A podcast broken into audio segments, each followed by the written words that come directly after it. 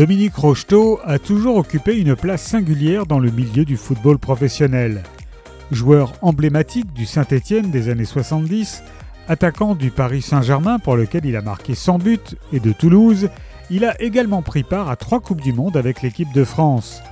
Par la suite, agent, directeur sportif, président du comité d'éthique responsable de centres de formation, il a gardé l'envie constante de faire vivre ce sport populaire qui rassemble et exalte toutes les générations.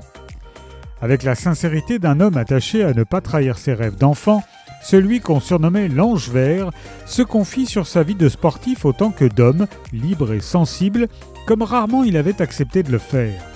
S'appuyant sur ses expériences personnelles, Dominique Rocheteau évoque aussi les problèmes d'éthique, la violence dans les stades, l'omniprésence de l'argent, la pression médiatique. Il le fait sans donner de leçons, plutôt comme il délivrerait une passe. Car ce qui l'anime, c'est le jeu, plus que le jeu. La ferveur des supporters, les émotions partagées, le volontarisme des joueuses à qui il rend un bel hommage, l'investissement sans faille des bénévoles, sans qui la planète football s'arrêterait de tourner.